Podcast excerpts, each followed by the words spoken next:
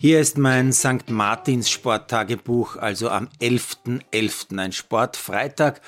Tagebuch nur neun Tage vor Beginn der Fußballweltmeisterschaft und auch noch Faschingsbeginn. Dass man an diesem Tag dem heiligen Martin gedenkt, der, ja, ich glaube schon im 16. Jahrhundert einem frierenden Bettler seinen Mantel geschenkt hat, das ist mir geläufig. Dass meine Enkel heute im Kindergarten Laternenfest hatten, habe ich natürlich auch gecheckt. Warum heute aber auch Faschingsbeginn ist, das habe ich noch nicht so ganz begriffen, aber ich bin absolut kein großer Fasching-Fan.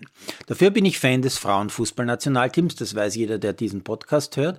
Und daher war das Testspiel heute gegen Italien natürlich ein Pflichttermin vor dem TV. Wobei es war eigentlich nicht Fernsehen, sondern es wurde vom ORF in die TVT, also als Stream verräumt. Egal, ich habe ein munteres Spielchen gesehen. In der ersten Hälfte war vor allem Hickelsberger Füller die spielbestimmende Persönlichkeit und macht auch nach einer Riesenchance mit einem Solo, scheitert sie in Minute 35 noch an der italienischen Torfrau, macht dann aber doch vor der Pause das 1 zu 0 nach einem Superpass von Zadrazil.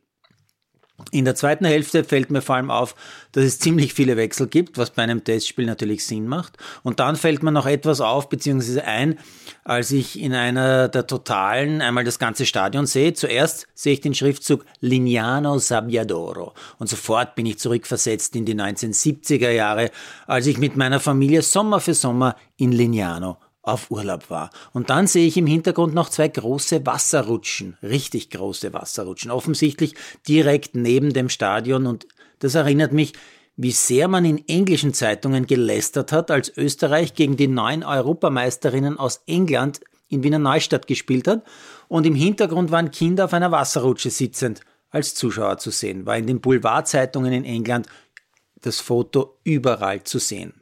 Also wir lernen, Wasserrutschen neben Fußballstadien gibt es nicht nur in Österreich, auch bei der Nummer 14 der Welt gibt es solche Locations.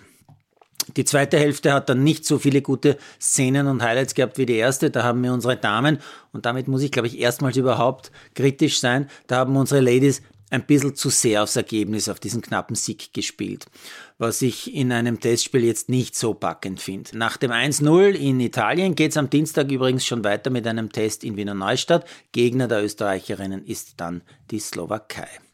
Schon vor dem Länderspiel habe ich noch einen Teil eines Tennisländermatches gesehen. Billie Jean King Cup in Schwächert, Österreich gegen Lettland und ein fulminantes Comeback der Vorarlbergerin Tamira Paschek.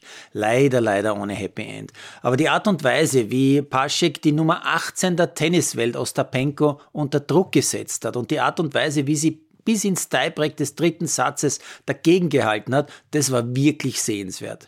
Die Drei-Satz-Niederlage war dann natürlich bitter. Aber ich hoffe wirklich sehr, dass Tamira, die ich vor zwei Jahren anlässlich eines mega sympathischen Podcast-Gesprächs persönlich kennenlernen durfte, dass also Tamira viel aus diesem Match mitnimmt und noch einmal zur alter Stärke zurückfindet. Immerhin war Paschek ja vor etwa einem Jahrzehnt schon Nummer 26 der Welt, hatte eine Verletzungs- und Krankheitsserie wie keine andere und ist hoffentlich jetzt mit 31 Jahren noch einmal zurück zu den, unterwegs zu den Besten der Welt.